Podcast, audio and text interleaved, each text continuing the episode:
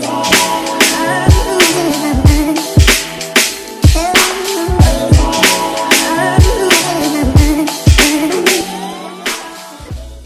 Yo, bienvenue sur le K-Sui Show. Ici, on parle nutrition, fitness, lifestyle, développement personnel. Le tout pour vous apprendre à être la meilleure version de vous-même. J'espère que la team No Bullshit se porte bien, que vous êtes en forme, en bonne santé et que vous continuez à faire des gains. Alors, les amis, c'est la rentrée. On est en septembre. Je vous souhaite une belle rentrée à tous et à toutes. Peu importe ce que vous entreprenez, je vous souhaite beaucoup de succès. Et surtout, je vous souhaite beaucoup de santé parce que tant qu'on a de la santé, le reste, on peut aller le chercher. Et quand on travaille dur, on a toujours des résultats. Donc c'est tout ce que je vous souhaite.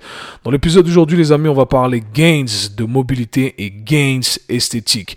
Je vais vous expliquer pourquoi je ne travaille pas sur la dorsiflexion de ma cheville, donc la capacité à fléchir ma cheville. Et ça m'a poussé à amener le sujet un peu plus loin et vous expliquer pourquoi dans certaines situations, on ne veut pas développer plus d'amplitude de mouvement. Dans un deuxième temps, eh bien, je vais vous parler un peu d'hypertrophie musculaire. Je m'adresse ici un peu plus à la jante masculine comment développer la partie intérieure de ces pectoraux. Je vous donne quelques astuces qui m'ont aidé. Donc voilà, j'espère que ça va vous aider également parce que c'est pas facile de développer cette partie-là. Les amis, je tiens à remercier tous ceux qui me show du love quand ils me voient dans la rue. Vous êtes plusieurs. Cette semaine, ça m'est arrivé plusieurs fois. Des gens qui sont venus me voir et qui m'ont dit Kev, euh, j'aime trop ce que tu fais. Bravo pour ce que tu fais. Continue. Donc voilà, ça me donne énormément de force. Et pour tous ceux qui aimeraient continuer à soutenir le K Show podcast, vous savez quoi faire. Abonnez-vous sur toutes les plateformes. Sur Apple Podcast, laissez un 5 étoiles et un commentaire. Prenez franchement une minute pour faire ça pour moi. Ça me donne vraiment de la force. Abonnez-vous sur Spotify. Je mets également le tout en vidéo sur ma chaîne YouTube avec des vidéos qui sortent toutes les semaines en plus exclusivement que sur YouTube. Donc abonnez-vous également sur ma chaîne YouTube ou à ma chaîne YouTube, je devrais dire. Donc voilà les amis, je n'en dis pas plus, on va parler mobilité et on va parler développement des pectoraux. Let's get it. Bienvenue dans un nouvel épisode. Aujourd'hui, nous allons parler mobilité et développement musculaire. Dans un premier temps, nous allons aborder l'aspect mobilité parce que j'aimerais répondre à une question qui m'a été posée par Julien sur une de mes vidéos YouTube. Julien qui me disait, Kevin, pourquoi tu ne travailles pas sur la mobilité de tes chevilles? Alors bien entendu, je vais vous donner le contexte et je vais vous expliquer le pourquoi, mais ça m'amène à pousser le raisonnement un peu plus loin. Et aujourd'hui, j'aimerais répondre à la question suivante. Quand est-ce qu'on est trop mobile À quel moment est-ce que le fait d'avoir accès à plus d'amplitude de mouvement pourrait porter préjudice à nos performances? Donc on va répondre à tout ça et je vais illustrer le tout avec mon exemple bien entendu. Dans un deuxième temps, on va parler hypertrophie musculaire, on va parler développement musculaire. Je vais m'adresser ici principalement à la jante masculine parce qu'on va parler des pectoraux. Alors ici, je vais vous donner quelques astuces pour développer la partie intérieur des pectoraux qui pour certains d'entre nous est très difficile à développer, ce qui était mon cas bien entendu et j'ai pu trouver quelques astuces donc je vais partager tout ça avec vous. Alors j'en dis pas plus, commençons directement avec l'aspect mobilité. Alors pour ceux qui n'ont pas suivi le tout, j'ai posté un vlog de mes vacances à Santorin euh, il y a quelques jours. Et euh, j'étais donc à la salle de sport, j'ai fait mon entraînement bas du corps. Et lors de mon entraînement bas du corps, eh bien je faisais des squats. Et quand je faisais mes squats, eh bien j'expliquais que je surélevais mes talons pour euh, surpasser mon manque de dorsiflexion, donc la capacité à fléchir ma cheville. Voilà, j'ai pas beaucoup de dorsiflexion, je n'ai pas beaucoup d'amplitude de mouvement à ce niveau-là de la cheville, et donc je surélève mes talons et c'est ce que je montrais dans la vidéo. Et le fait d'avoir plus de euh, dorsiflexion, pardon, d'avoir plus de flexion de la cheville, eh bien ça vous permet de descendre plus en squat avec une bonne position bien droite. Si vous n'avez pas accès à ça, vous n'avez pas assez de ça, eh bien vous pouvez contourner le tout avec euh, quelques configurations. D'ailleurs, j'ai posté quelques vidéos sur le sujet sur ma chaîne YouTube, donc je vous invite à aller checker tout ça, bien entendu. Donc en gros, c'est ce que je faisais. J'ai adapté le tout pour mes limitations articulaires afin de continuer à faire des squats. Et c'est toujours mon message, euh, quand vous êtes limité quelque part, ça ne veut pas dire que vous ne pouvez rien faire. Il faut tout simplement adapter le tout pour que l'exercice corresponde à votre corps, ok, et à vos besoins et à vos envies, etc., etc. Donc donc, Julien me pose la question parce que c'est vrai que je suis un peu le mobility guy. Vous me voyez faire des grands écarts, des trucs, etc., des positions bizarres. Mais c'est vrai que je n'ai pas beaucoup de dorsiflexion au niveau de la cheville. La question est pourquoi je travaille pas dessus? Et il y a deux euh, raisons pour lesquelles je, à cause desquelles je ne travaille pas dessus. La première raison étant que euh, j'ai jamais vraiment eu de dorsiflexion. C'est toujours quelque chose qui qui était à la traîne chez moi, mais euh, je sais que ça prend énormément de temps à développer. Je l'ai fait par le passé, j'ai entamé le processus et j'ai pas vraiment l'envie de le faire. Donc ça c'est la première chose, première raison, je n'ai pas envie de consacrer du temps à développer ma dorsiflexion de la cheville. Et pourquoi?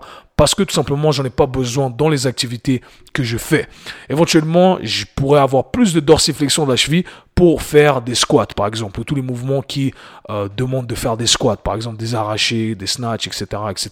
Mais c'est pas mon cas, c'est pas quelque chose que je fais, ou du moins je vais pas réorienter ou réorganiser mon entraînement autour de ça. Donc pour moi, ce n'est pas important d'avoir plus de dorsiflexion au niveau de la cheville. Et la deuxième raison étant que dans les activités que je fais, que moi j'aimerais développer, que je continue à développer, dans lesquelles j'aimerais exceller, eh bien, au contraire, on n'a pas envie d'avoir trop de dorsiflexion de la cheville. Alors c'est très dangereux d'utiliser ce mot-là trop parce que c'est très subjectif encore une fois. Mais je m'explique. Moi ce que j'aime faire c'est sauter, courir, faire des sprints, etc. Et on aimerait avoir une certaine raideur au niveau de la cheville pour pouvoir maximiser euh, ce genre de mouvement. Donc à chaque fois qu'on court, on fait un sprint, eh bien on veut avoir une certaine raideur pour absorber la force, le contact qui est avec le sol. Donc on, applique de la force dans le sol, on absorbe cette force et on transmet cette force directement. ok?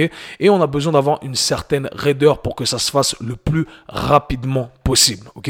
Autrement, si j'avais plus d'amplitude de mouvement, eh bien euh, ça prendrait plus de temps à absorber euh, la, charge, la force que j'applique, ok, pour ensuite repartir. Donc c'est un des cas durant euh, lesquels, eh bien, on n'a pas envie d'avoir trop d'amplitude de mouvement. Moi, j'aime bien avoir cette, raideur qui me permet de rebondir, de faire mes sauts, un peu comme un, un kangourou. J'aime bien donner cet exemple du kangourou, ok.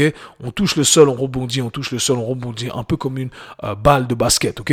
Donc c'est un peu l'idée du pourquoi j'aimerais éviter de trop développer euh, cette euh, dorsiflexion au niveau de la cheville. Alors bien entendu, je pourrais l'améliorer et je ne pense pas que ça porterait énormément de préjudice à mes performances. Ceci étant dit, comme je l'ai expliqué, c'est pas ma priorité et je sais que où je suis, eh bien, je suis, je me mets dans une position plus favorable pour développer les choses que j'aimerais développer. Donc, ça m'amène à pousser la question suivante. Quand est-ce qu'on est euh, trop mobile ou de combien de mobilité a-t-on besoin? C'est pas très français, mais c'est un sujet qui est important à aborder. Alors, c'est vrai que souvent on parle de mobilité, on dit ouais il faut être plus mobile, etc. C'est mieux, etc. Et c'est un message que je prône, bien entendu, mais ça ne veut pas dire qu'on doit aller dans les extrêmes forcément.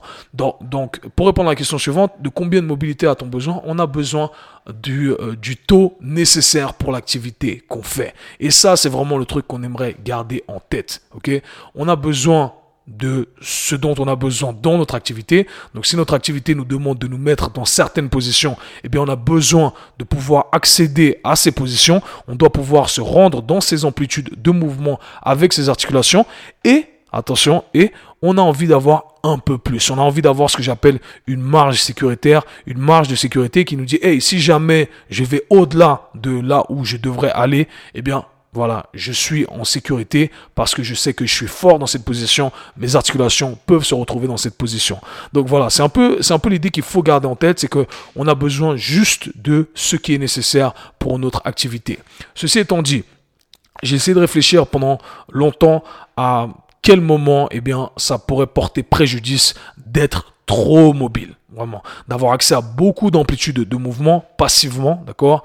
Et euh, même si on contrôle cette amplitude de mouvement activement, parce que même si on la contrôle activement, ça ne veut pas dire qu'on arrive à la contrôler ou à résister forcément à de la force sur plusieurs, sous plusieurs conditions. Enfin bref, je vais pas m'attarder trop là-dessus, mais l'idée c'est de se dire à quel moment est-ce que ça pourrait porter préjudice. J'ai longuement réfléchi à tout ça et euh, cet exemple de la cheville, c'est le seul qui m'est venu en tête. Moi, je fais les grands écarts, etc. À aucun moment, je pense que ça porte préjudice dans mes activités. Ok? Donc, euh, voilà. La cheville, c'est le seul exemple que j'ai en tête qui me dit, ok, c'est intéressant d'être assez rigide euh, à ce niveau-là parce que ça va améliorer ou ça va pouvoir m'aider dans mes performances. Si vous avez d'autres idées en tête euh, sur quelle articulation on aimerait, sur quelle articulation on aimerait garder une certaine, un certain niveau de raideur pour améliorer de la performance, euh, mettez ça dans les commentaires, envoyez-moi un message parce que je serais curieux de savoir. Donc voilà, c'est un peu l'explication concernant la partie mobilité. Passons maintenant à la partie développement musculaire. Quand je parle de développement musculaire, eh bien, je parle ici de euh, développer son côté esthétique, si on veut, donc visuellement, qu'on arrive à développer une partie qu'on a du mal à développer. Et personnellement, pour la petite histoire, eh bien, moi, j'ai toujours eu du mal à développer la partie intérieure de mes pectoraux. Alors, bien entendu, il y a tout un aspect génétique. On va tous prendre nos muscles sont définis d'une certaine façon, euh, basée sur notre génétique. Voilà, c'est comme ça. Papa, maman nous a fait de, ils nous ont fait de cette façon-là et on doit l'accepter. C'est comme ça qu'on est. Ceci étant dit, comme je dis souvent, l'art du bodybuilding, l'art de la musculation nous permet de sculpter notre corps et de viser certaines parties. Alors, ça ne veut pas dire qu'on va ressembler à un tel ou à un tel, mais ça veut dire qu'on peut être meilleur. Et c'est ça qu'il faut garder en tête. Alors moi, ces derniers mois, j'ai vraiment cherché à développer cette partie-là intérieure de mes pectoraux. Et je me suis dit, OK, comment je vais approcher le tout? Lors de mon dernier épisode, je vous ai parlé des amplitudes de mouvement partielles et des amplitudes de mouvement complètes. Je vous ai expliqué que le fait d'utiliser une amplitude de mouvement complète, eh bien, ça nous permet de stimuler euh, l'hypertrophie musculaire. C'est mieux pour prendre du muscle. Ok? Maintenant, je vous ai aussi expliqué que c'est euh, très dépendant de l'angle dans lequel on travaille. Donc, en prenant, en prenant pardon ces aspects-là en considération, eh bien, on sait que on pourrait éventuellement travailler plus sur la partie intérieure des pectoraux si on se rapproche là de cette partie, si on stimule plus cette partie. Alors la question est comment est-ce qu'on va développer cette partie? Quand on pense à la plupart des exercices pour les pectoraux, eh bien, ils nous mettent dans une position qui, euh, voilà, qui ramène les pectoraux en position de stretch, en position d'étirement, donc en position allongée. Et lorsqu'on monte en haut, donc pensez à ça comme un développé couché avec la barre ou avec des haltères, peu importe, eh bien, on n'a pas un grand mouvement de ce qu'on appelle l'adduction. On ne ramène pas vraiment le, bras vers le centre du corps. Ou du moins, on ne le ramène pas sous tension. Ce qui est vraiment sous tension, c'est plutôt la partie en fin d'amplitude de mouvement. Donc on travaille rarement sur la partie en fin d'amplitude de mouvement lorsque le pectoral ou les pectoraux sont en position euh, les plus euh, raccourcis. ok? Donc on aimerait développer euh, cette partie-là lorsque les pectoraux sont dans leur position euh, les plus raccourcis. Et comment on le fait? Eh bien, on va pas utiliser les exercices qu'on utilise conventionnellement parce que les exercices qu'on utilise conventionnellement placent plus en stress lorsque les pectoraux sont dans leur position les plus allongées. Donc, j'ai posté tout ça euh, il y a quelques jours, mais ce qu'on aimerait faire, c'est qu'on aimerait mettre l'accent sur l'adduction donc de l'épaule et on va utiliser les exercices suivants. Pour ceux qui n'ont pas beaucoup d'adduction de l'épaule et qui ont du mal à ressentir ce mouvement-là, ce que je vous invite à faire, c'est de faire l'exercice suivant. Vous mettez en sol sur le côté, vous mettez sur le côté, mettez vos doigts opposés sur euh, la partie intérieure de vos pectoraux, d'accord? Et ce que vous allez faire, c'est que vous allez chercher à lever votre humérus, donc l'os de votre bras, du sol. ok? Pour ceux qui auront, l'aspect euh, visuel, je vais le mettre en vidéo ici, On essaie de lever légèrement le bras du sol, d'accord? Avec un effort maximal. Et de cette façon-là, vous allez sentir toutes les fibres musculaires qui se contractent. Et on aimerait utiliser ces fibres musculaires-là. Donc on peut commencer avec cet exercice-là. On fait 5 répétitions de 5 secondes. Donc c'est un exercice de mobilité qui nous permet de développer plus l'intérieur, euh, La fin d'amplitude de mouvement en adduction complète, Et ensuite, on peut passer aux autres exercices. Un exercice que j'affectionne personnellement, c'est celui avec le câble. Donc pensez à ça comme euh, les pec flies, les chest flies qu'on fait d'habitude avec les haltères, mais cette fois-ci on va le faire avec un câble et en mettant le focus sur la partie la plus raccourcie des pectoraux. Donc l'idée c'est d'attraper un câble sur le côté et on va se mettre euh, de façon perpendiculaire à la machine. Ok, donc on va pas regarder la machine ou se mettre dos à la machine. On va juste se mettre de manière perpendiculaire à la machine. On peut le faire avec un élastique euh, également. Et l'idée, c'est de prendre la poulie et d'essayer de ramener le bras vers le centre de son corps. et quand on ramène le bras vers le centre de son corps, eh bien, on veut contracter au maximum la partie des pectoraux qu'on cherche à solliciter, qui est la partie donc intérieure. et ensuite, on revient. Et là, on met pas de stress met pas de stress, sur la partie allongée. On revient à chaque fois et on met un stress sur la partie la plus raccourcie. Donc voilà, deux exercices que j'affectionne particulièrement. Si vous n'avez pas accès à une machine à câble, eh bien vous pouvez très bien utiliser une variante avec un banc et une haltère. Il suffit de se mettre un peu sur le côté, d'accord? C'est une configuration un peu compliquée. Je mettrai le visuel pour ceux qui regarderont en vidéo. Et l'idée c'est de euh, faire un développé couché, si on veut, sur le côté en montant l'altère vers le haut et toujours en contractant les bonnes fibres musculaires. Donc voilà, petite astuce que j'ai utilisée avec pas mal de succès, je tiens à dire. Je commence à voir un développement à ce niveau-là et ça me rend super heureux et franchement j'ai vraiment négligé cet aspect-là. Et si vous êtes un combattant, un combattant de Jiu-Jitsu, un combattant de MMA, un combattant de grappling, eh bien c'est super important. C'est une fonction qui est super importante pour tout ce qui est étranglement, etc. Donc voilà, petite astuce du jour. Je serais curieux de savoir ce que vous en pensez. Donc laissez tout ça dans les commentaires. Laissez un petit like, faites tourner la vidéo, faites un screenshot du podcast et nous on se parle très bientôt. Peace. C'était le K-Swiss Show. Si vous avez apprécié le podcast, abonnez-vous, partagez-le avec vos amis. À très bientôt. Peace.